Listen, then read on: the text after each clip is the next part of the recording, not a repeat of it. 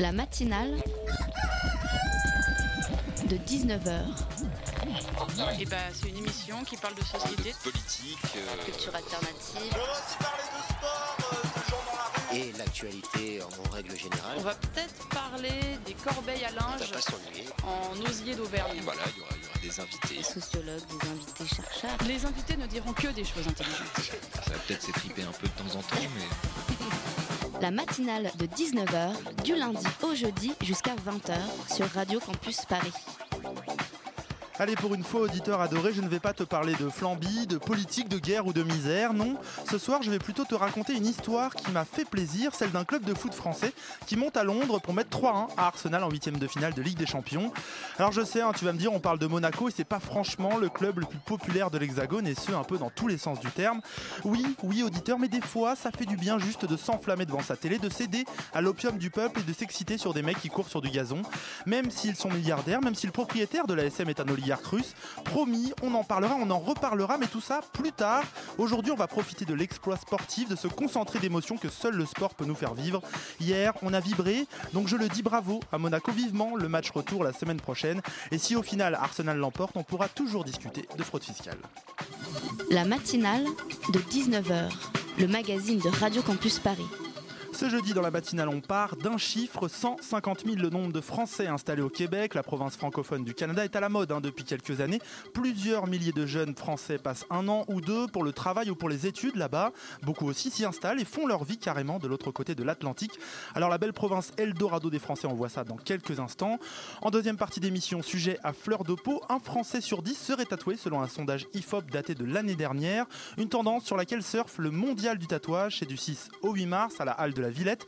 La devise cette année, toujours plus, toujours mieux. On aura Tintin, le tatoueur mythique et organisateur du salon, avec nous à 19h35. Du côté de nos chroniques, à 19h30, Sonia vous donnera son conseil BD. Et à 19h50, Alban, notre belge à nous, vous fera part de ses dernières découvertes de la capitale française qui est Paris. Sur ce, il est 19h03 sur Radio Campus Paris. Vous montez le son, vous vous scotchez au poste, vous prenez le, le rouleau, vous vous scotchez, vraiment. Et c'est la matinale de 19h, c'est parti. Vive Montréal Vive le Québec libre les Québécois se sont battus quand même depuis euh, de nombreux siècles pour préserver euh, la francophonie dans un territoire qui est euh, largement dominé par les anglophones. Donc je vous le disais hein, dans le sommaire, le Québec à la côte auprès des Français, il serait plus de 150 000 à y vivre actuellement. Il est vrai que les dispositifs hein, pour y séjourner sont multiples. Il y a le permis vacances-travail, des partenariats entre universités françaises et québécoises, mais cela n'explique pas tout. Alors pourquoi un tel attrait pour cette province canadienne francophone de 8 millions d'habitants?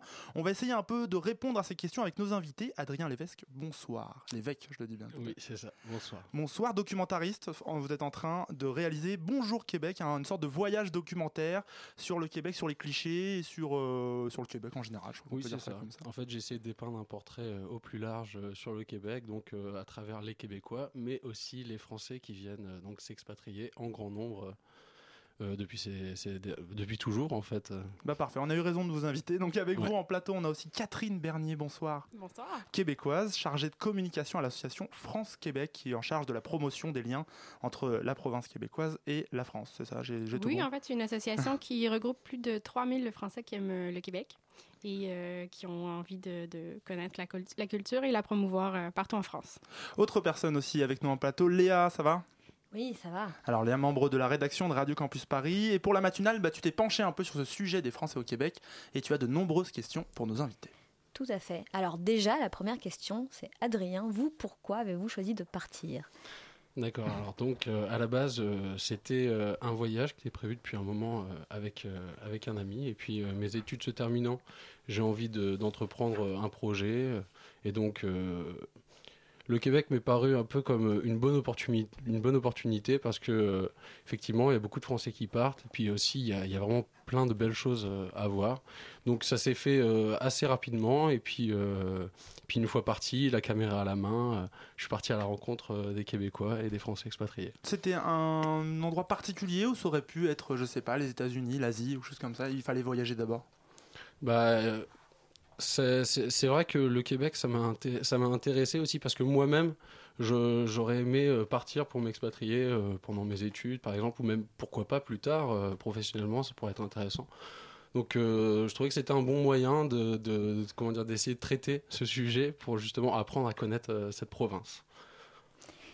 Le Québec est très photogénique, j'imagine. Ah Oui, c'est clair. Quand on arrive là-bas, euh, bon, on arrive, on est à Montréal, c'est la ville.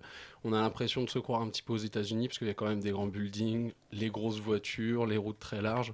Mais euh, après quelques kilomètres, euh, on arrive vraiment en pleine nature. Et là, c'est pas cliché de le dire. Sincèrement, c'est des infinités, une infinité de forêts, euh, de la faune, de la flore. On peut croiser euh, un ours sur la route, ça m'est d'ailleurs arrivé. Donc euh, non, c'est vraiment, euh, c'est vraiment impressionnant. Et donc, on- hum, le, le Québec, c'est quand même euh, une espèce de province, j'ai l'impression, européenne en Amérique du Nord. Euh, quel est le point commun? Quels sont les points communs outre la langue J'allais dire la langue, mince. La langue. mince, du coup, j'ai avoir un peu de temps pour réfléchir. Non, bah, euh, forcément, du fait qu'on partage euh, une langue, derrière, on partage plein de choses. Rien que par exemple la musique, euh, à partir du moment où il y a des paroles, bah, malgré que ce soit à côté des États-Unis, euh, qui fait qu'il y, a- qu'il y a une forte influence, bah, il y a énormément de, de rappeurs, notamment, de, de chanteurs, euh, qui viennent euh, justement s'importer au Québec. Et moi, j'ai pu assister au premier concert d'un- rappeur hein, qu'on aime ou qu'on n'aime pas, Caris. Euh, et euh, et j'ai été, impressionné parce que les Québécois connaissaient les par, euh, par cœur les, les paroles. euh, pendant tout le show, ils ont chanté avec lui. Ouais, en plus, c'est pas du français classique, c'est beaucoup de- d'argot de, banlieue, etc. Voilà, exactement. exactement. Peut-être que Catherine, vous pouvez nous parler euh, justement de ces ressemblances entre le Québec et, et la France, et peut-être aussi des différences. euh. Euh, oui, je dirais que j'ai un peu de mal avec la province européenne, Oui. en fait, Oui, parce bien que sûr. ça serait plutôt l'inverse. On- C'est des francophones d'Amérique, donc on a une mentalité un peu plus nord-américaine et ça se sûrement que ça s'est euh, Pour les jeunes français, enfin, quand on l'a vécu, c'est un peu l'Amérique en français, et c'est ça qui est d'ailleurs hyper attirant. Oui, tout à fait, c'est vrai, mais la, la langue euh, rapproche très rapidement. Euh, certains, il y a des expressions, des mots très différents, des choses qui ne veulent pas dire la même chose, c'est certain, mais euh, ça, ça facilite le contact, bien sûr. Puis, même chose, oui, il y a des artistes français qui viennent au Québec, mais bien, bien sûr, et vous avez sûrement remarqué, il y a plein de Québécois qui viennent euh, en France. D'ailleurs, euh, de- depuis l'automne, je crois, il disait que cette saison, il y a plus de 1000 spectacles québécois en France, cette année, en fait. Léa. Alors, euh, on a plein de clichés sur le Québec, euh, la neige, les chiens de traîneau, le sirop d'érable, tout ça. Et vous, vous avez décidé de partir euh, l'été, c'est Ouais, bien c'est ça, ça, ouais. Pour montrer une autre face euh, du Québec. Qu'est-ce que vous y avez découvert euh Alors, déjà, euh, rien qu'une chose auquel je ne m'attendais pas, c'est l'automne. Euh, parce que je suis parti donc en fin d'été, j'ai pu voir l'automne au Québec et j'ai été juste impressionné. Euh, vu vu d'un sommet, on a euh, pff, des, des, des vingtaines, trentaines de kilomètres de forêt, on a des couleurs, euh, du vert, du jaune, du orange, du rouge, c'est c'est juste magnifique. Moi, j'ai, moi j'ai- personnellement, j'ai été, euh, j'en ai pris plein la vue en permanence. Moi, j'avoue que c'est quelque chose qui m'a manqué cet automne, de voir les couleurs de- des forêts. euh, Ce qu'on appelle le, beau le rouge, printemps orange. indien, enfin le printemps des Indiens là-bas. Euh, l'aut- L'automne indien, Voilà. bah, l'été indien, en fait, c'est Ouais. quand il fait très chaud, un Hmm. peu plus tard dans, dans euh, l'automne. les érables rougissent, etc. Oui, c'est ça. Donc, euh, le feuillage un peu partout, en ville aussi, ça devient. Ça vous a manqué. C'est vrai qu'à Paris, on n'a pas beaucoup d'érables qui rougissent. Pas... ben ouais, non, c'est ça. Mais les arbres perdent leurs feuilles assez rapidement ici, mais euh, oui, c'est c'est très beau. Et Catherine Barnier, vous, vous faites partie d'une association qui fait le lien un peu entre la France et le Québec. Si en quelques mots, on devait essayer de- d'expliquer pourquoi ça attire à ce point les jeunes Français actuellement le Québec, parce que c'est il y a des PVT chaque année qui partent en 48 heures, je crois que c'est 6000 PVT qui étaient mis, plus que Euh, ça, et ça part extrêmement vite. Pourquoi tant de succès? Ben, en fait, l'année dernière, ils, il c'est parti en trois, euh, trois fois. Et puis, oui, en effet, euh, les 6000 permis sont partis à 30 Ah, le minutes. permis peut-être à vacances-travail, d'ailleurs, Oui, le le permis vacances-travail. Et euh, il se trouve qu'aujourd'hui, en fait, c'est l'ouverture des permis euh, euh, Expérience internationale Canada pour les jeunes professionnels et les stages coop. Donc, les jeunes qui, ont, euh, qui sont diplômés, qui ont envie d'aller au Québec. euh, Là, par euh, exemple, c'est le moment. Euh, il y a environ 4000 euh, pour les stages et 4000 aussi pour les, les jeunes professionnels. Et ça va partir aussi vite que les permis vacances-travail Euh, non, parce que ces deux, euh, ces deux permis-là nécessitent d'avoir un- une lettre de l'employeur déjà. C'est un peu plus compliqué. Donc, c'est un peu c'est moins euh, simple, mais tout aussi intéressant. Et puis, Donc, votre question, c'était au niveau Mais des... pourquoi, pourquoi autant d'envie d'aller toujours au Québec? Alors on a parlé, la langue, euh, le fait que Ben, c'est les États-Unis en français, etc. les mais- Français, en général, il y en a beaucoup de jeunes Français qui ont envie d'aller explorer le monde. Et puis, le Canada et, euh, et le Québec, par rapport à la langue, euh, est quelque chose d'intéressant là, pour euh, le rapprochement. Mais euh, c'est sûr qu'on a une culture dynamique, une industrie dynamique, une autre façon de travailler aussi qui peut être attirante. Euh, une, façon aussi euh, de, de- Les professeurs sont différents dans leur approche, sont plus euh, près des étudiants. Il y a un travail Il y a un d'équipe côté très- très supporter, quoi. les professeurs poussent vraiment leurs élèves. hein. Euh, oui, il y a une vraie collaboration entre le professeur et les élèves et les élèves entre eux. Un autre Bien. argument peut-être pour partir, euh, le taux de chômage au Québec euh, est relativement bas. Euh, Est-ce que c'est si facile de trouver euh, un emploi, un job? Euh, Ben, c'est un peu comme partout. hein. C'est sûr qu'en tant qu'immigrant, c'est plus difficile qu'une personne qui est sur place déjà et qui connaît la culture. Mais le fait de la langue et le fait d'avoir euh, une éducation euh, poussée, donc euh, la majorité des Français ont un master, euh, choses comme ça. Euh, si vous avez, euh, surtout si vous êtes dans la liste des, des emplois qui sont euh, très demandés, euh, c'est relativement facile. Oui, parce que venir au Québec pour un an ou deux, étudier ou travailler grâce au permis de travail, c'est assez facile. Mais s'y installer, c'est déjà plus compliqué. Il y a, il y a des, il y a des quotas d'immigration qui sont très stricts. Euh, oui, en effet, je ne pourrais pas élaborer là-dessus. Non, bien sûr, Mais, euh, ben, comme un peu partout, il y a des barrières. euh, les immigrants, c'est un peu plus difficile de s'installer à quelque part, d'avoir un emploi, de, de s'intégrer à la société. Mais ça reste que les Québécois sont très, très chaleureux, à mon avis. Vous avez pu le- le- l'ex- l'expérimenter. Peut-être que vous pouvez en parler aussi. Léa? De nombreux euh, étudiants français partent aussi pour un échange. Comment ça se passe, euh, étudier au, euh, au Québec? Est-ce que ça coûte cher? Vous parliez tout à l'heure du rapport euh, entre euh, étu- étudiants et professeurs. Alors, Quelles sont les différences? Quels sont les, points Français communs que moi j'ai rencontrés qui ont vécu ça m'ont dit que ici c'est plutôt un cours magistral où le professeur est, euh, parle et euh, offre son savoir. Euh, C'est une posture au- très française. ça. Voilà, au Québec, c'est une discussion. Un, cours, c'est une discussion. Il y a beaucoup de travaux pratiques euh, euh, en équipe. Donc, il y a une collaboration, déjà, une préparation au milieu du travail, euh, de travail qui est moins individuelle. Euh, sinon, pour les façons d'aller étudier au Québec, ben, il y a, les, il y a un truc qui, qui ressemble à Erasmus, donc les échanges entre les, universités d'un semestre, un an, choses comme ça. Sinon, on peut aussi aller euh, demander euh, vraiment de faire euh, le baccalauréat, par exemple, qui est l'équivalent d'une licence ici, ou le, le master, ou le, le- le doctorat. Pour ça, récemment, ils ont annoncé, par exemple, que les, les coûts allaient augmenter. Jusqu'à, euh, depuis 78, en fait, les frais de scolarité, c'était les mêmes que pour les Québécois. Et maintenant, à partir de l'automne, ce sera les frais qui correspondent à ce qu'un Canadien d'une autre province viendrait au Québec, ce qu'il paierait. C'est un, peu plus élevé. C'est-à-dire C'est que- un petit peu plus élevé, s- environ 6 000 par année. Ah Oui, c'est un peu plus. euh, Parce qu'aujourd'hui, c'est assez faible les frais quand même. Euh, les frais actuels, c'est environ 2500 dollars Ouais. par année. Donc voilà. Voilà, ça, ça C'est augmente un plus que le double. c'est Ouais, une grosse augmentation. C'est dommage. Léa. Il me semble que vous avez d'ailleurs pu rencontrer euh, un député euh, québécois pour lui poser. Ancien euh, député, mais oui. Ancien député, Oui. pour parler de cette question. Et justement, euh, cette personne avait eu un rôle très important euh, lors euh, des manifestations euh, pour la hausse des frais de scolarité. Ils ont réussi. euh, Contre, la hausse. euh, contre, contre, pardon, C'est excusez-moi. donc le fameux printemps des Ouais, C'est ça, le, printemps des, des 2013. rades. Ouais. Et d'ailleurs, ils sont peut-être en train d'annoncer un nouveau printemps des rades, d'après ce que j'ai compris dans les, dans les news. Euh, et euh, ils, avaient, ils ont, euh, comment dire, ils avaient réussi à l'époque à, à aligner donc l'augmentation des frais scolaires avec le taux d'inflation, je crois, euh, au, au Québec. Et donc, Euh, ça- Oui, ben, ça fait plusieurs années qu'il n'y avait aucune augmentation des frais de scolarité. Et puis, euh, le gouvernement, au moment du printemps érable, a voulu augmenter de façon importante les frais de scolarité Et à eux, chaque ils ont année. réussi à limiter euh, au, au taux d'inflation, en fait. Oui, alors les étudiants ont fait la grève, en fait, en 2012. Ouais. Et puis, euh, ben, ils ont gagné. Le gouvernement, a, de au manière lieu extrêmement forte. ouais. Oui, ouais, ben, en fait, il y a eu des rassemblements de près de 200 000 personnes euh, pour, euh, ben, contre les- les- l'augmentation des frais de scolarité. Et puis, à ce moment-là, donc, un an plus tard, le gouvernement a changé et puis ils ont euh, accepté de monter les, les frais de scolarité à l'inflation. Mais c'est sûr Ouais. qu'il y a énormément d'étudiants présentement qui sont pour la, la gratuité universelle, en fait. Euh, mais bon.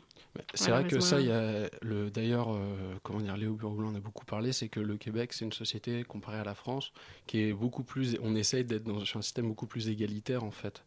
Euh, Le système hiérarchique est beaucoup plus plat, les gens sont beaucoup plus facilement accessibles. Moi, j'ai un exemple que j'ai trouvé qui était intéressant, qui a été donné par quelqu'un que j'ai interviewé là-bas. Très rapidement. D'accord. Euh, donc, euh, une société euh, qui était en faillite.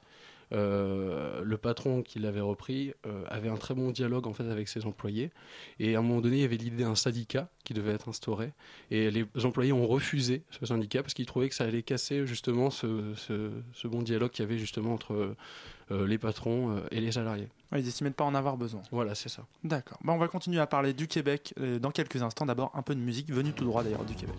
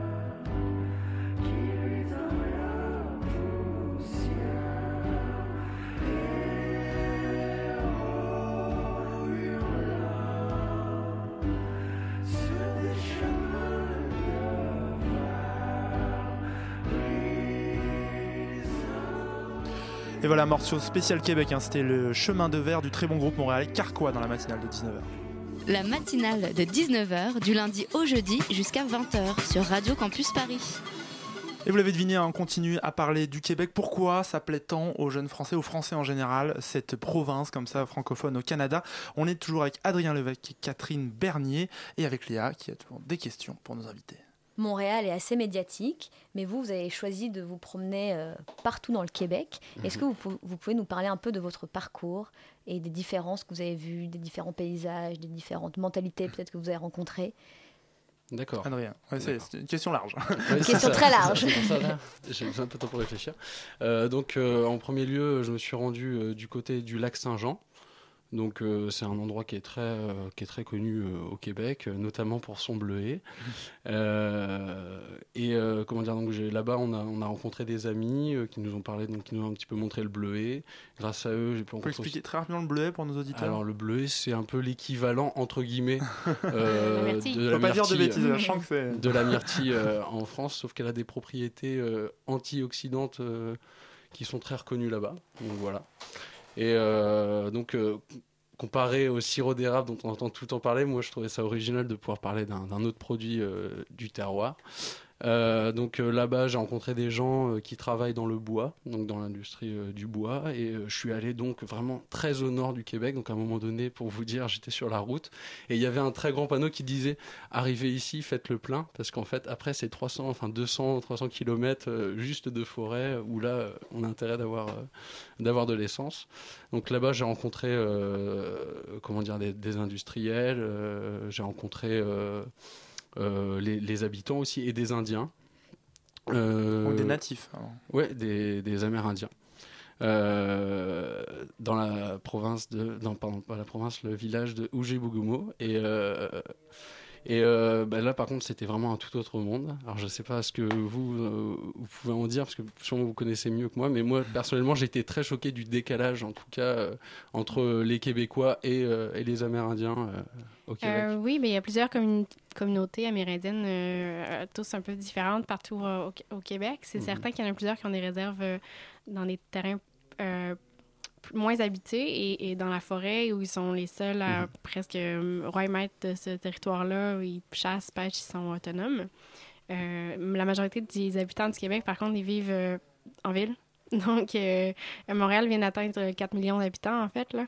Donc, c'est là qu'il y a le plus de gens au Québec, mais surtout euh, près sont 8 de... millions au Québec, il faut quand même le préciser. C'est on est 8 millions. Un habitant sur deux à. Montréal quasiment. Voilà. donc, euh, la majorité des gens sont autour de- du Saint-Laurent, euh, donc plus au sud. Mais clairement, j'aimerais ça euh, découvrir moi aussi là, le nord du Québec. Là, ça doit être Mm. magnifique. Euh, c'est pas quelque chose que je connais malheureusement. Oui, parce que finalement, les Québécois connaissent pas tant que ça le, le, le Nord, le Grand Nord, etc. C'est Et justement, en fait, ce qui était Ah, revenu ah beaucoup dans les, dans les, avec les personnes que j'ai rencontrées là-bas, c'est qu'il y avait beaucoup d'a priori euh, des Québécois en ville sur les Québécois euh, à la campagne, euh, notamment par exemple sur l'industrie du, l'industrie du bois. On imagine, les gens de la ville imaginent que c'est genre euh, des coupes à blanc où on, on rase toutes les forêts, etc. Alors que euh, ça se passe pas du tout comme ça. En vrai, ils essaient de replanter derrière. Euh. Donc a- c'est vrai qu'il y a beaucoup d'a priori. Enfin, moi j'ai remarqué que les Québécois a- de la campagne, ils trouvent qu'il y a beaucoup. Oui, qu'il y a on beaucoup a d'a- énormément de, de- de belles ressources naturelles au Québec. Euh, L'eau, par exemple, on a, je crois, 20 de la réserve naturelle mondiale d'eau douce euh, Mhm. dans nos lacs. et euh, L'eau est gratuite, il me semble, euh, L'eau est gratuite. au Québec. Ils s'en viennent avec des compteurs je- bientôt, je suis certaine, là, malheureusement. Mais euh, euh, oui, on a énormément de belles ressources naturelles et on en abuse parfois. Donc, euh, il y en a eu des coupes à blanc, dans, dans- mais maintenant, Oui. tant mieux si vous avez vu que c'était euh, beaucoup mieux maintenant et qu'ils ont appris de leur, euh, leurs erreurs. de, de leurs erreurs, ouais. Catherine Bernier, je voulais un peu renverser les choses. Lorsqu'on est québécois, qu'on vit notamment à Montréal, là où il y a beaucoup de Français qui viennent, et qu'on voit beaucoup de Français arriver chaque année, comment ça se passe un on se dit un peu, euh, parce que je sais que par exemple dans- le quartier Mont-Royal, qui est un des principaux quartiers, euh, il y a des Français partout. On tombe, euh, quand on est Français et qu'on discute, on met du temps à rencontrer des Québécois tellement il y a de Français. C'est c'est quoi le sentiment des Montréalais là-dessus? Euh, ben, Montréal, c'est la principale ville où il y a les- le plus d'immigrants au Québec, même, euh, je dirais peut-être au Canada, et ça serait vérifié euh, avec Toronto et Hmm. Vancouver. Mais euh, au Québec, il y, a, il y a plus de 45 000 euh, nouveaux arrivants chaque année, dont 4 000 Français.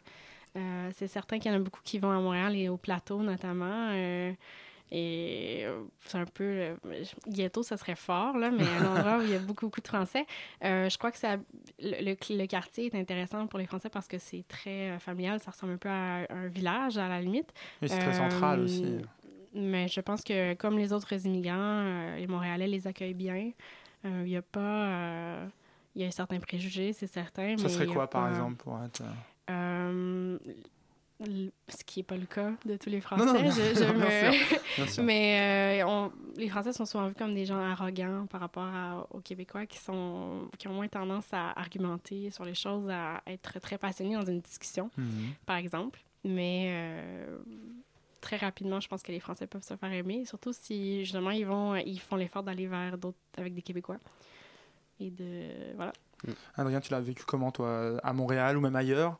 Euh, C'est arrivé de je suis français, bonjour, et on se rencontre. Euh, J'ai remarqué que c'était effectivement un petit peu plus difficile euh, que dans le reste du Québec, à Montréal. Parce que quand on est dans la, dans la campagne, tout ça, il y a un Français qui arrive, on se dit ah c'est c'est cool, euh, ça- ça- c'est un, peu- c'est un peu nouveau, Il y a une tout curiosité, ça. ouais. Voilà, il y a une vraie curiosité et tout de suite on rigole ensemble et c'est ça que j'ai vraiment apprécié. À Montréal, comme il y a beaucoup de Français, bon bah c'est ce petit phénomène de curiosité, il disparaît un petit peu et puis. euh, Je pense que c'est un peu comme à Paris. Hein? Les Ouais. Parisiens sont moins intéressés par les touristes. Ils en voient tellement tout voilà. plein et des immigrants. Ouais. Donc, euh, Ouais, puis- c'est la rareté, peut-être. Mais Ah, effectivement, moins, je pense moins que bon caractère. Les Parisiens ont moins bon caractère que les Montréalais quand même. Ouais, ça, c'est- sûr. pas moi qui l'ai dit. C'est sûr. non mais oui, tu disais, pardon, développe Adrien. Non, mais en fait, euh, comment dire, à Montréal, euh, effectivement, il n'y a pas cet aspect voilà, de, de curiosité, voilà, parce qu'il y, y a- il y a beaucoup de Français. Mais après, moi, j'ai pas rencontré de problème particulier. hein. Globalement, euh, les Québécois que j'ai rencontrés, ils n'avaient pas de problème avec les Français. euh. et puis, euh, euh, puis euh, pour revenir rapidement sur le, le plateau, j'ai quand même pas mal de Français qui, eux, étaient arrivés justement et qui s'étaient dit Ah, tiens, je vais venir au plateau, il y a plein de Français, etc. Et ils se sont remarqués quand même que c'était plus difficile en étant justement dans cette ce petit quartier euh, montréalais où il y a beaucoup de Français de s'intégrer aux autres Québécois et qui donc ont décidé de de- de- de- D'aller voir un- ouais, d'aller ailleurs dans la un autre ville, quartier voilà où il y a plus justement plus de Québécois. Ben, je pense que c'est un bon réflexe. Ouais, je pense aussi. Et donc, euh, question, vous avez plutôt été bien accueillis, enfin même très très bien accueillis d'après ce que j'entends euh, au Québec de façon générale. Est-ce que vous avez rencontré d'autres difficultés? Alors euh, effectivement, quand on sort tout juste des, des études et puis qu'on veut faire un documentaire, c'est pas facile de, de se rendre crédible, surtout auprès de, de professionnels. Donc des fois, il a, fa- il a fallu un petit peu forcer. Mais euh, non, globalement, j'ai toujours réussi euh, à faire ce que j'avais envie de faire et euh, j'ai toujours été très bien accueilli. Enfin, par exemple, rien que quelque chose dont j'ai pas encore parlé encore, j'ai été accueilli pendant une semaine par un chasseur-trappeur. On a mangé ensemble matin, midi, soir, alors qu'on se connaissait pas. Enfin, c'est des choses comme ça que j'ai jamais vécues en France. Donc non, globalement, sincèrement, je suis assez, je suis assez content de cette expérience. Mais en fait, juste pour dire que oui, il y a beaucoup de Français qui aiment le Québec, mais il y a beaucoup de Québécois qui aiment le français, les Français aussi, même si c'est moins euh, publicisé. Euh, on a une association sœur qui est le Québec-France. Donc, il y a aussi plusieurs régionales en- au Québec et qui est composée de Québécois qui aiment le- les Français. Mm. et euh, énormément de sœur, villes. Oui, presque le miroir. Ouais, ouais, en effet. Et puis, euh, énormément des villes québécoises et des municipalités françaises sont en jumelage, donc ils poussent les, les échanges en, hébergeant des Français, des, Québécois, euh, des voyages à double sens. Donc, euh, voilà. Pour finir, parce que le temps passe, une dernière question. Si vous deviez donner un ou deux conseils à un Français qui irait s'installer tout de suite là maintenant au Québec, ça serait quoi? Bah, moi, euh, comme on a dit juste avant, ce serait d'éviter le quartier du plateau et justement essayer de trouver les meilleurs endroits où s'intégrer, euh, euh, où il y a le plus de Québécois en fait. Donner le plus de moyens d'aller voilà, vers les autres. Et, et ça, c'est un truc vraiment que les gens ont, euh, m'ont m'ont dit de leur expérience, c'est qu'il ne faut pas rester entre Français, il faut vraiment essayer de se contraindre à aller rencontrer des Québécois. Alors, euh, le- Québec, en fait, c'est bien connu en France, mais euh, je crois qu'- qu'un Français qui veut aller au Québec doit s'informer avant de partir parce que, justement, pour aller derrière les préjugés, puis voir si c'est vraiment l'endroit où, il va se plaire. Et puis, euh, s'il a fait ses recherches, je suis certaine qu'il va avoir beaucoup de plaisir avec les Québécois. Parfait. Merci beaucoup à Adrien Lévesque donc, et Catherine Bernier. Adrien, je rappelle, un réalisateur en tout cas d'un projet de documentaire actuellement. C'est en projet, ça C'est en cours de Oui, recherche ça. Et d'ailleurs, vous pouvez déjà aller regarder sur YouTube. J'ai mis la bande-annonce, donc Bonjour Québec. qu'on a entendu. On a entendu un extrait au début de Voilà. ce sujet. Donc ça. en cours de recherche. Bonjour Québec, c'est ça, sur euh, les clichés, puis surtout sur une balade, je crois. Dans C'est plus ça, c'est une balade dans le Québec. C'est ça, à la en rencontre des. Québécois, des Français expatriés. euh. Avec toi. Et Catherine donc Bernier, chargée de communication à l'association France-Québec. Vous parlez de, vous renseigner, de, de se renseigner, on peut venir vous voir. euh, Euh, tout à fait. Donc, on essaie de- d'informer d'ailleurs euh, les jeunes sur les permis euh, qui se viennent d'ouvrir. Et puis, euh, surtout, si vous êtes intéressé par le Québec, venez voir. On a beaucoup de régionales, certainement une qui est près de chez vous, dont une à Paris. Eh Bien, merci à vous deux d'être venus sur la matinale ce soir.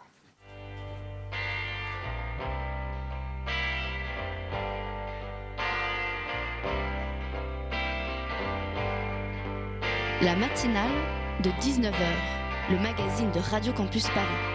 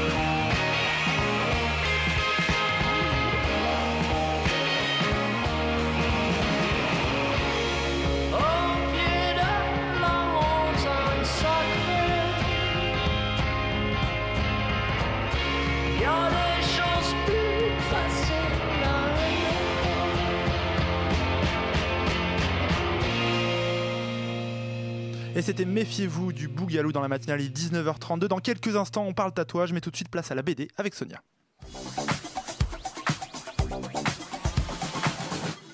Les trois fruits, c'est un conte, un petit bijou, vraiment. Et comme souvent, il faut le dire, les albums qui sont scénarisés par Zidrou, Zidrou qui, je le rappelle, euh, est l'auteur de l'élève du Cobu, rien à voir donc ici. Les trois fruits, c'est une tragédie avec un roi, une reine, trois princes et une princesse. Ah oui, et un mage aussi. Un mage noir à la chevelure rouge et au regard perçant. Un mage à la mauvaise.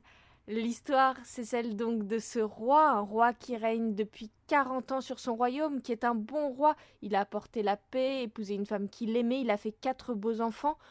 Oui, mais voilà, il vieillit, et il n'aime pas ça, il n'aime pas ça du tout même. La fin de sa vie, il ne veut pas la voir venir, alors il cherche par tous les moyens à ne pas rencontrer la mort.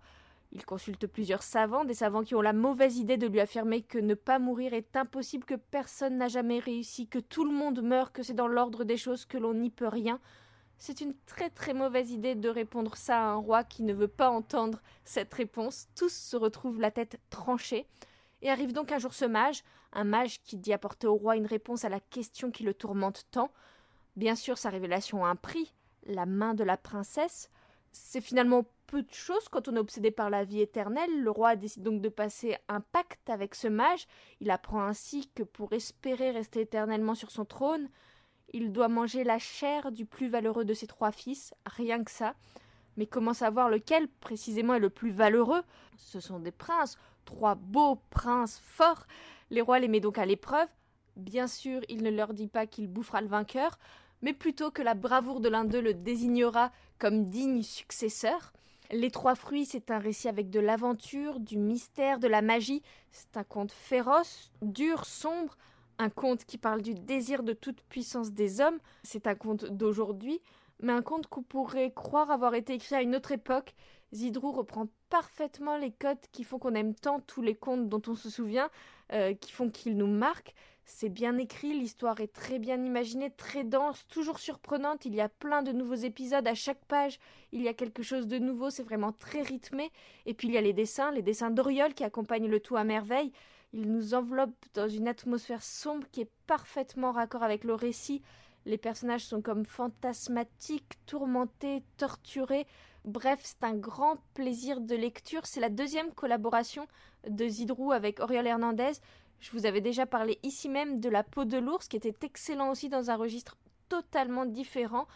On attend donc euh, la troisième collaboration avec impatience, mais en attendant vraiment, précipitez-vous sur les trois fruits de Zidrou et Oriol, publiés chez Dargaud. Voilà, vous savez quoi faire si vous voulez lire une BD. Merci Sonia, vous retrouvez donc chaque semaine hein, Sonia, une rencontre avec un dessinateur dans Mademoiselle Bulle. C'est le jeudi à 18h, un peu avant la matinale. Tout de suite dans la matinale, vous sortez vos aiguilles, on part pour le mondial du tatouage.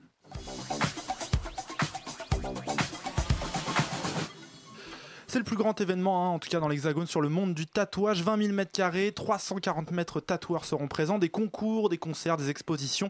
L'an dernier, avec 27 000 entrées, le salon a battu le record mondial de fréquentation pour une convention de tatouage. C'est quand même un joli record. L'édition de cette année, ce sera du 6 au 8 mars. C'est à la Halle de la Villette, dans le 19e. Le slogan, c'est toujours plus et mieux, en tout cas sur le site. Un slogan qu'on aime bien à Radio Campus.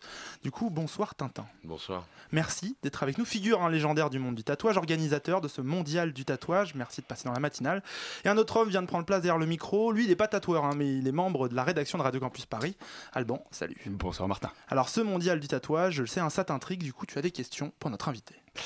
Exactement. Et ma- En fait, j'ai un petit peu été euh, Tintin. D'abord, on est très heureux de vous recevoir. hein. Vous êtes passé, vous avez la tournée des médias, vous êtes passé à, à Europe 1, 8 FM, et ce soir, vous avez décliné TF1 et France 2, évidemment, pour venir euh, nous parler. Alors, du coup, j'ai, euh, pour comme on reçoit une telle personnalité dans notre studio, du coup, j'ai été un petit peu creusé sur le net pour voir quel est votre parcours, pour voir un peu comment on arrive finalement dans l'univers du tatouage.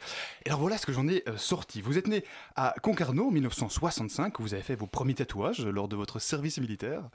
Euh, en 1986, vous commencez à tatouer. Alors vous passez par la Californie, par Toulouse, avant d'arriver à Paris en 1982. Euh, 92, pardon, pardon, pardon, c'est là qu'on voit mon côté belge. À 92, pardon, plutôt, où vous ouvrez donc En une 92, boutique. tu peux dire. Vous ouvrez une boutique à Pigalle, que vous tenez toujours d'ailleurs. Alors plus tard, vous fondez également le syndicat national des artistes tatoueurs. Euh, et donc vous êtes, euh, Martin l'a rappelé, à l'initiative du mondial du tatouage de Paris dont nous parlons. Alors vous êtes célèbre pour avoir notamment tatoué des célébrités comme Florent Pagny, Joe Star. Euh, et vous avez collaboré avec de nombreuses célébrités. On dit notamment que vous êtes très attaché au respect d'une hygiène parfaite et que vous êtes très critique par exemple vis-à-vis du homemade, hein, on va, on va peut-être en parler. Euh, et sinon vous aimez les tatouages de la culture japonaise et j'ai lu, alors je ne sais pas si c'est exact, euh, mais que sur votre corps on pouvait découvrir un grand poisson dorsal. Voilà pour les informations. il est bon, il a tout, il a à peu près tout bon? Oui, oui, oui, à peu près. On peut le garder? Oui, Faut nous ou- dire, hein, sinon on le renvoie. Plus hein. ou moins, pas mal. Alors ma première question c'est- un peu simple euh, Tintin, mais pour ceux qui ne connaisseraient, qui, qui ne, pardon, qui ne connaîtraient pas du tout cet univers, le tatouage est-ce que c'est vraiment pour tous les publics? Bah oui, c'est pour tous les publics, on le voit de toute façon, hein, tout le monde le sait, tout le monde a un ami tatoué de nos, de nos jours. Donc c'est pour tous les publics, les, les flics, les voyous, les, les stars de la chanson, les boulangers. les- Mais en ce qu'en France, on n'est pas encore un peu coincé euh, sur le tatouage, je trouve. Enfin, je sais pas, euh, là on parlait tout à l'heure du Québec. Au Québec, tout le monde est tatoué, c'est impressionnant. Euh, voir, c'est carrément une obligation, des fois, pour, euh, pour être un peu hipster québécois montréalais. En France, c'est toujours un peu euh, le truc, de, le truc qu'on fait, mais qu'on ne dit pas, on montre pas à ses parents forcément. Quoi. Ah ouais, bah, c'est ton avis. Moi, je Ouais. trouve, je Non, trouve pas pas, que c'est une, une énorme différence. c'est quoi votre avis entre le- le- Bah oui, bah, c'est comme au Québec. hein. Je connais bien le Québec également. Et oui, c'est à peu près comme, comme, là-bas. Il y a, des- pays où c'est peut-être un petit peu plus outrancier. euh, en Angleterre, on voit beaucoup plus de, tatouages faciaux et de, choses un peu plus extrêmes. Mais euh, non, autrement, oui, en France, ça va. On peut pas dire qu'on soit coincé non plus. Vous êtes notamment passé par, euh, donc on, le disait, hein, par la Californie dans les années 90. Euh, Est-ce que la culture aux États-Unis du tatouage est vraiment différente, par exemple? Moi, je crois que c'est à peu près partout pareil, la culture du, ta- du tatouage. hein. C'est c'est vraiment un boom mondial et tout le monde, euh, c'est une révolution planétaire avec ses différents courants, mais c'est pas des courants qui ont par- particulièrement une spécificité euh, de nationalité, c'est plutôt des courants artistiques et on peut voir des, tatoueurs suisses réinventer le tatouage japonais, des tatoueurs japonais faire de l'hyperréalisme comme euh, euh, certains Français ou certains autres Américains. Voilà, il y a des courants artistiques qui naviguent dans le monde comme ça, grâce à Internet principalement, c'est ce qui a un peu révolutionné le tout. C'est vrai, ça a été vraiment un boom. Internet, ça a changé des Ah choses. oui, moi j'ai commencé le tatouage à une période où rien que de trouver une, euh, une, une adresse pour avoir du matériel, c'était très compliqué. Tu pouvais chercher pendant des années et, et c'était pas réputé. Les tatoueurs n'étaient pas réputés pour t'aider à l'époque. Donc il fallait vraiment le vouloir, ce qui était plus ou moins une bonne chose parce que quand tu devenais tatoueur, il fallait vraiment euh, vouloir être tatoueur. Mais euh, aujourd'hui, bon, bah voilà, c'est plus facile, mais forcément, il y a d'autres dérives qui, qui viennent euh, s'additionner à ça. C'est peut-être un petit peu trop facile aujourd'hui, mais bon, Mais notamment la dérive, du, la dérive de ce qu'on appelle le homemade. Euh, vous êtes très critique vis-à-vis de, vis-à-vis de ces pratiques-là? Bah, très- Qu'est-ce que c'est très rapidement le homemade pour être très Bon, le homemade, c'est euh, c'est- c'est des, des- des gens qui font du tatouage chez eux à la maison. On parlait de hipsters ou de, de gens comme ça, euh, ou pas. Moi, je vais pas les mettre dans des cases parce que il y a de tout partout. Il y a des gens qui ont tous les tatoueurs ont plus ou moins commencé chez eux tant qu'on tant qu'on s'entraîne sur ses potes. Mais là, le meilleur, le meilleur moyen, le meilleur, qu'on n'en fait pas un business illégal et que que c'est pas vraiment et que c'est fait dans des règles d'hygiène optimales. euh, voilà, faut pas cracher dans la soupe non plus. Mais euh, il y, a, il y a aussi des, des, des Mhm. jeunes qui, qui veulent faire des trucs comme s'ils avaient été en prison. Alors ils se mettent à fabriquer des, des machines avec des, des stylos bics et des moteurs de, de, de, de magnétocassettes pour faire comme s'ils étaient en prison, mais avec les règles d'hygiène qui vont avec. Bon, ben, c'est des dérives. Mhm. C'est comme ça. Qu'est-ce que vous voulez? Que je vous dise Je suis critique, oui, je suis un peu critique, ça me plaît pas trop, mais bon, tout ce qui est populaire a toujours un, un revers de la médaille. On a tout fait pour que le tatouage soit populaire. Mhm. Donc aujourd'hui, c'est populaire et forcément, il y a un gros revers de la médaille de, de la télé-réalité, de voilà, des, des exagérations euh, comme euh, comme comme c'était prévisible. Mm, mm. Alors, on va, on va un petit peu par- donc parler, puisque c'est l'objectif hein, du mondial du tatouage. Euh, alors, quel était l'objectif de, lors de la première édition? Parce qu'on rappelle que vous êtes un, un des fondateurs donc, de, de, de cet événement. C'était quoi l'objectif? C'était quoi l'idée au début, en fait? Donc, c'est de faire une convention de tatouage comme celle que j'ai beaucoup fréquentée de par le monde, sauf que la première fois que je l'ai fait, c'était en 1999, à une époque où c'était un petit peu moins populaire qu'aujourd'hui. Donc, Mhm. c'était des ambiances beaucoup plus cabaret, vu que j'avais fait ça au Bataclan, puis l'année d'après au Trianon. Et puis j'ai arrêté de le faire pendant 13 ans parce que euh, voilà, j'ai laissé la place pour plein d'autres conventions qui ont eu lieu et je me, je me sentais pas emprunt d'une- mission et d'avoir absolument à, à organiser ça. Moi, je suis avant tout tatoueur. Bien sûr. Et pourquoi au bout de 13 ans vous êtes dit il faut refaire quelque chose? Back by popular demand, comme on dit. C'est-à-dire que les conventions que j'avais fait, bah, c'était des trucs, des conventions qui sont restées mythiques dans, le, dans la, la- la mémoire collective. Et les meilleures conventions qui n'aient jamais existé aussi dans la meilleure Enfin, c'est ce que disaient les gens. Donc tout le monde disait quand est-ce que tu refais le mondial, quand est-ce que tu refais le mondial? Puis à force, tu te laisses convaincre. Euh, je l'ai fait. Oui, on rappelle que l'an dernier, avec euh, 27 000 entrées, vous avez battu deux records. hein, un record mondial de fréquentation pour une convention de tatouage d'abord, et puis le record absolu d'entrée pour la Grande Halle de, de la Villette, hein, qui était ouverte en, en 1993.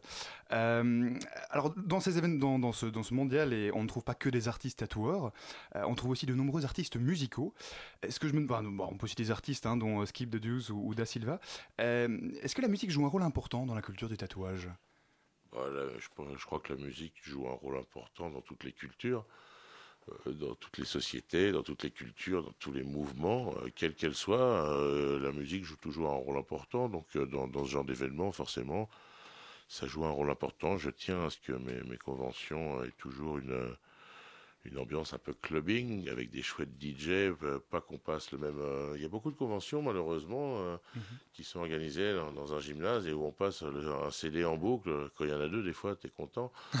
Donc euh, voilà, il faut que ce soit vraiment une grand-messe de, de, de cet art et qu'on qu'on fasse briller les, C'est ça l'idée les la- yeux des, des- des visiteurs. À la grande halle de la Villette, c'est c'est une grand-messe du tatouage? Bah, c'est ça, j'essaie du moins en tout cas. Enfin, je suis un de ceux qui peut réunir autant de, autant de bons tatoueurs au même endroit. Aujourd'hui, il n'y en a plus beaucoup dans le monde qui sont capables Ah, de... 340, c'est un joli score quand même. Oui, mais je pourrais en avoir 700. C'est pas, c'est pas, c'est pas tant le, le nombre euh, parce que j'ai, j'ai, j'ai eu euh, trois fois plus de refus parce que malheureusement la grande halle de la Villette, Oui. euh, il y, a, il y, a des- il y a des parois et on grande, peut pas, on peut pas les pousser. c'est grand et pourtant. serait j'ai- dommage de la casser, J'ai les 20 000 mètres carrés au complet, mais malgré ça, on peut pas non plus euh, mettre des tatoueurs les uns sur les autres, donc euh, et on est bien obligé de sélectionner. Alors justement, parmi ces 340 artistes tatoueurs présents, alors une partie c'est des gens que vous connaissez, mais les autres, comment, enfin, comment est-ce que vous les choisissez? Ces artistes Parce que vous l'avez dit, euh, euh, il y en a beaucoup qu'on pourrait inviter à un tel événement. Comment est-ce que vous les, comment est-ce que vous les sélectionnez tout bêtement? Bah, comme le jury de The Voice. Ça, vous- on se- on se retourne et on- Ils viennent pas chanter, mais ils m'envoient des photos, puis je regarde ce qui me plaît. Vous et, refaites euh, une sorte euh, d'émission Mi- Miami ou euh, qui sont donc des émissions sur le tatouage, vous les refaites Ben, avec eux? moi, je les regarde pas trop ces émissions, ça m'intéresse pas vraiment. Je suis trop imbibé de, de tatouages et de tatoueurs et d'univers comme ça pour être intéressé par ces émissions, mais apparemment, ça, ça intéresse beaucoup de gens. Euh, en plus, ces chaînes qui les publient sont des partenaires, donc une fois de plus, je vais pas cracher dans la soupe. Ah, puis mais ça, ça a aidé à vulgariser aussi le tatouage, à l'amener aux gens. Le vulgariser, le mot, ouais, parfois, parce qu'il y a des gens, il y a des, nuances du ouais, mot, il y a des d'ailleurs. nuances, parce qu'il y a des émissions plus ou moins bonnes, et il y en a où c'est vraiment la, la- la pire de la, la trash TV de réalité. euh, Mhm. C'est vraiment, Ouais, des fois, j'en ai vu deux, trois, c'est vraiment pas terrible. quoi. D'accord, on va bon. continuer à parler du mondial du tatouage, mais d'abord un peu de musique sur Radio Campus Paris.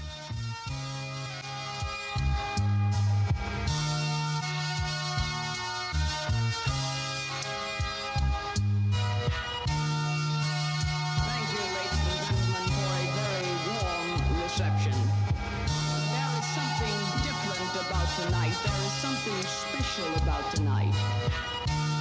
What is different? What is special? That the American dream need not forever be deferred.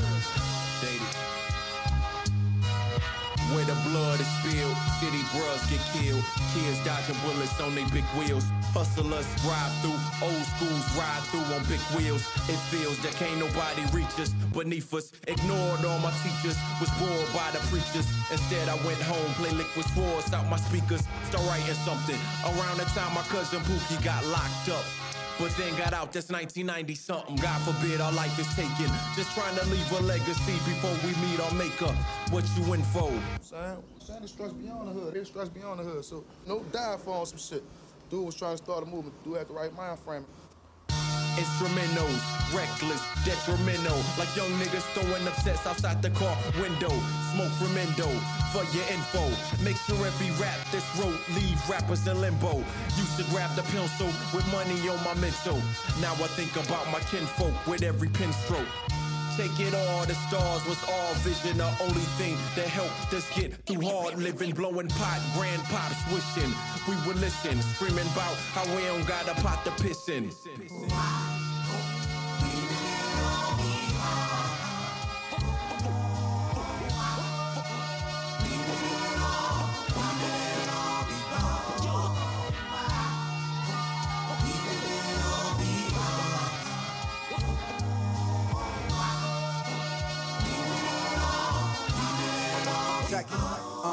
yo, December to November again, again. The latest news delivered from the heads under the pendulum, swinging like strange fruit. What would make you wake up in a gay suit when your black skin reminds you of slave roots? But then again, I felt it in the air like I felt Phil Collins. I was still rocking headphones, walking through the damn somebody there's on home. Just a pop and pop backstage. I'm rocking a hard place. The lost race, winning grin so much they can't talk straight. I often bake a blunt and think of punks that I blast on.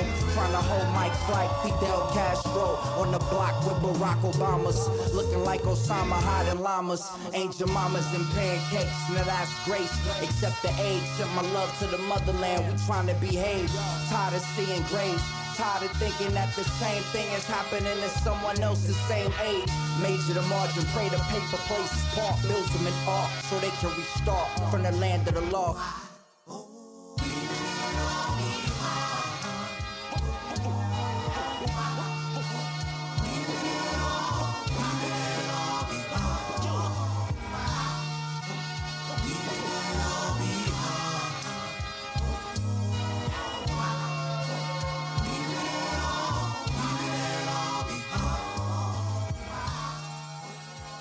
Love, Leave the Bones Behind de Black Mills sur Radio Campus Paris dans la matinale. Il est 19h49 et on continue à parler du mondial du tatouage.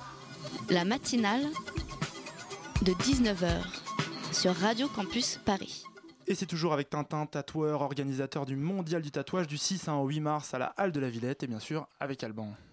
Toujours présent, hein. salut Martin. Euh, Martin.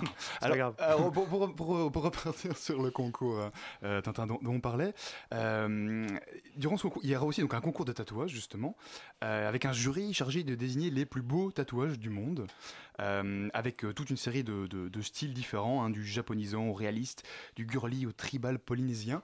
C'est vrai que c'est assez étonnant. En fait, il y a énormément de styles différents dans le, dans le tatouage, énormément de, voilà, de, de, même de cultures différentes. Euh, alors vous-même, vous êtes attaché plus particulièrement à certaines d'entre elles? Ouais, bien sûr, il y a plein, plein Vous faites des portraits notamment, je disais, de, de- notamment du, de- des images japonaises? Moi, je fais pas mal de japonisants, puisque je ne suis pas japonais. Alors, je ne veux pas dire que je fais du tatouage japonais, ça sera un contresens. Et puis, je fais du, de l'hyper-réalisme aussi, des, des- des- voilà, reproduire des, des portraits, des photos. Si- est-ce qu'on peut décrire, ça se passe comment un concours par exemple? Ça, c'est, Les gens passent sur scène avec leur tatouage et il y a... C'est ça, c'est un concours où, les, voilà, où on fait une présélection, parce que sinon, il y aurait des centaines de participants au concours. Donc, on essaye de faire une présélection, de garder vraiment ce qu'il y a de plus joli. Et dans chaque catégorie, il y a au minimum une vingtaine de participants ou plus, hein, en fonction de, de- de la qualité des, des participants. Et puis après, il y a le concours du meilleur dos. Alors, bien sûr, c'est un vote très subjectif, puisque comment juger l'art euh, Voilà, c'est c'est plus une manière de, de faire défiler plein de personnes avec des beaux tatouages au même endroit et, et d'en faire un, un spectacle euh, décent. Et cette année, en plus, on a un jury qui n'a jamais été jury auparavant. J'allais dire, son nom m'échappe, c'est quelqu'un qui pour, pour vous est le meilleur tatoueur. Pour beaucoup de tatoueurs, Voilà. ce sera peut-être le meilleur tatoueur du monde, mais il n'y a pas rapidement. vraiment de meilleur tatoueur du monde. Mais je pense que si vous demandez euh, tous les tatoueurs de, de la planète qui est le meilleur tatoueur du monde, il y en a, il y en a 70% qui te répondront Philippe Le. Mais pour c'est la première fois en fait qu'il sera là pour, euh, pour un concours comme ça. Bah, il est là tous les ans en tant Oui, que tatoueur, mais cette année, il vient sans tatouer parce qu'il a envie de venir et il a dit ben, Plus détendu. ça fait le buzz un petit peu. Il y a Bill Salmon qui est une légende vivante du tatouage, euh, du tatouage hippie à San Francisco, qui est vraiment un vieux tatoueur très respecté qui sera aussi dans le jury. Il y aura aussi également Luke Atkinson qui est un tatoueur anglais qui travaille à Stuttgart. Donc voilà, ces trois légendes du tatouage vivante n'ont jamais été jury auparavant. Donc déjà rien qu'en soi, ça, ça, ça fait un peu le buzz. Voilà, on a, ils vont se pointer en peignoir, ils vont montrer qu'ils sont tatoués intégralement de la tête aux pieds également au public, ce qui leur donne un peu euh, une sorte Ah, de légitimité, de légitimité à tatouer, à, à juger du moins. Et euh, voilà, on va, on va faire un événement rigolo. J'ai lu j'ai- même en, préparant un petit peu euh, l'interview, hein, j'ai été voir des images de, de, de tatouages faits justement par, par les personnes qu'on vient d'évoquer. Euh, il y a parfois même des images inspirées de, l'art du vitrail ou des images de, de saints. Pour vous, est-ce que, alors, quand on parle de, on parle d'artistes tatoueurs, pour vous, le tatouage c'est vraiment de l'art? Et pour vous, est-ce que c'est vraiment de l'art? Pour moi, oui. Méthode Moi, je suis dans le socratique. camp de. Parce que pour moi, la réponse art. est évidente. Bien oui, sûr. on aimerait bien faire reconnaître ça comme le dixième art. Et, et euh, parce que voilà, l'État ne nous reconnaît pas de statut d'artiste, euh, ni juridique, ni fiscal. À aucun moment, nous sommes des artistes.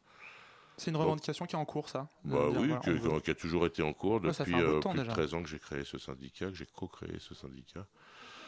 Donc euh, voilà, oui, c'est euh, une grosse re- revendication de- des- artistes du tatouage. Il y a plusieurs jurisprudences qui nous reconnaissent comme des artistes, mais par contre, pas de statut.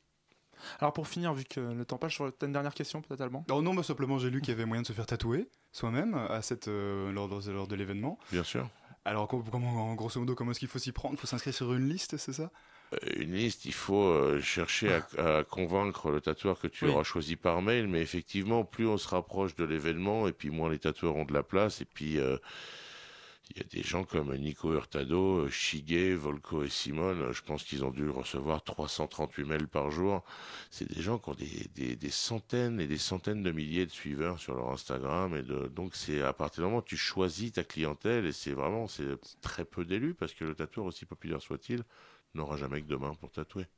Donc, euh, il y aura quand même beaucoup de tatoueurs qui vont travailler au mondial du tatouage en prenant des gens comme ça, les rencontrant, c'est-à-dire faire du walk-in, on appelle ça, et euh, qui auront préparé des petits flashs, des petits tatouages. Et il y a plein de tatoueurs qui veulent travailler comme ça, sans rendez-vous. euh, ce Un qui peu à la justement, bah ça. oui, l'oppor- l'opportunité de gens qui veulent se faire tatouer lors du mondial du tatouage. euh, mais effectivement, il y aura plus de gens qui pourront regarder ces tatoueurs travailler que de gens qui, auront- qui pourront se faire tatouer réellement. Mais il y aura peut-être peu d'élus, mais ils seront très contents en tout cas. Je pense bien. Parfait, merci. Merci beaucoup, Tintin, euh, passé nous voir dans la matinale. Le mondial du tatouage, c'est à la Halle de la Villette du 6 au 8 mars. Toutes les infos sont sur le site mondialdutatouage toutattaché.com. Merci encore d'être passé. Génial. La matinale de 19h. Et 19h54 dans la matinale, dans quelques minutes, hein, vous retrouverez la puce à l'oreille sur Radio Campus. Mais d'abord, il est avec nous hein, déjà depuis 19h35. Il est grand, ce qui lui permet de voir loin dans le plat pays qui est le sien. Il est brun, ce qui lui permet de se fondre un peu hein, dans les jours de pluie qui frappent Bruxelles, sa capitale, 364 jours par an à peu près. Et il est depuis quelques mois à Paris, ce qui lui donne une chance de réussir dans la vie. Son nom, c'est Alban. Il vous raconte ses aventures dans la ville lumière. Alors cette semaine, de quoi tu nous parles, Alban? Eh bien, Martin, ce soir, je voudrais te parler, je voudrais vous parler d'architecture. Oui, je sais, je suis très, et même je voudrais, je sais bien que je suis très en retard euh, par rapport à la Saint-Valentin, mais je voudrais, si vous le permettez, déclarer ce soir mon amour pour Paris. Oui, parce que euh, hier soir, alors que je rentrais du boulot, un peu fatigué, tout comme vous peut-être, hein, à 19h55 sur Radio Campus, eh bien, alors que j'entrais, je me suis arrêté sur un pont, je ne sais plus lequel, parce qu'à Paris, des ponts, il y en a beaucoup. mais enfin, en tout cas, j'étais au-dessus de la Seine, et soudain, là, j'avais devant moi la Tour Eiffel. J'avais devant moi Notre-Dame, en dessous de mes pieds, la Seine, au-dessus de mes pieds, au-dessus de ma tête, les étoiles, et devant moi, Paris. Oui, je dois vous l'avouer, chers auditeurs, il ne se passe pas un seul jour, pas un seul matin, pas une seule heure, pas une seule seconde, sans que la réflexion me traverse l'esprit. Je suis à Paris. Alors oui, je reconnais que ça fait un peu dérisoire, mais pourtant, je m'imagine que cette réflexion, tellement de gens se sont fait la même à travers l'histoire. Oui, tous ces migrants, oui, tous ces migrants attirés par les feux de la cité lumière et se disant qu'ils trouveraient ici un endroit de rêve où ils pourraient vivre heureux. La où- civilisation. Où ils pourraient trouver un petit boulot, où ils pourraient acheter un petit vélo, où ils pourraient prendre l'ascenseur républicain et monter vers les sommets de la butte de Montmartre pour admirer des siècles d'architecture et d'histoire. Ah, c'est un bon conte que tu nous contes là. C'est d'ailleurs un conte qui n'arrivera jamais, hein, c'est pas grave. Ah oui, bien sûr, justement, c'est ça le problème. C'est une belle histoire, Martin. Un petit peu comme quand tu te réveilles après un très beau rêve le matin. Eh bien, au bout d'un moment, tu réalises que Paris, c'est bien. Mais bon, c'est pas la panacée non plus. arrête. Ah, non, car oui, Paris, c'est une belle histoire. Mais justement, l'histoire, j'ai été la voir. Et j'ai vu que pour faire tous ces grands boulevards, on avait rasé des quartiers entiers, entiers sous Napoléon. J'ai vu que le fameux baron Haussma- Hoffmann, oh là là, j'y arriverai, le mal fameux, écrit, c'est le fameux baron Hoffmann. On l'avait traité de tous les noms, on l'avait traité de tous les noms, notamment pour avoir ruiné les comptes publics. J'ai lu que tout ça, eh bien, ça avait fait disparaître des quartiers populaires, que ça avait brisé la mixité sociale entre le sud et le nord. J'ai lu que tout ça aurait eu peut-être une visée politique, que c'est vrai que c'est plus facile d'arrêter une manifestation quand les rues sont tout droites. Et au qu'il y a moins, pas de tu sais sur le sol aussi. Exact. Enfin bref, enfin bref, j'ai lu que tous ces grands travaux, ça n'avait pas que du bon.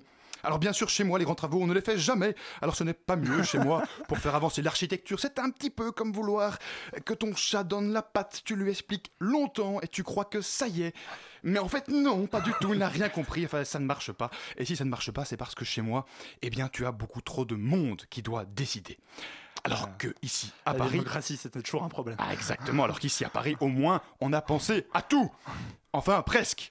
Parce qu'à l'époque de Napoléon, on n'avait peut-être pas prévu qu'on arriverait un jour à 21 347 habitants par kilomètre carré. C'est un peu comme jouer à un grand jeu de Lego où tu superposes les gens, mais c'est un peu bizarre parce que en fait, c'est des vrais gens. Et puis, on n'a peut-être pas pensé non plus que les trottoirs seraient aussi sales, que les rues deviendraient un peu comme des autoroutes tellement il y a de monde.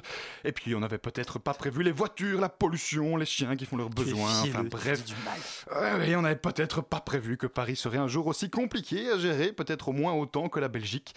Mais enfin, c'est vrai que par son patrimoine, il reste que Paris.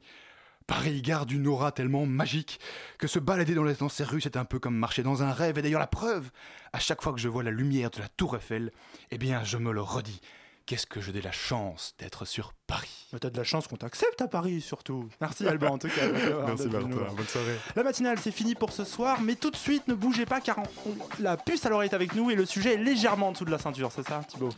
Oui, en dessous de la ceinture en quelque sorte, parce qu'on va parler de matière fécale, de bactéries et de, surtout de greffe de cette matière fécale, donc ça va être très intéressant, mais on reste toujours pointu et scientifique dans la puce à l'oreille. Parfait, bougez pas, en tout cas, vous n'allez pas vous ennuyer sur Radio Campus Paris. La matinale revient lundi prochain, demain, c'est garde à vue à la même heure. Des bisous, salut Thank you.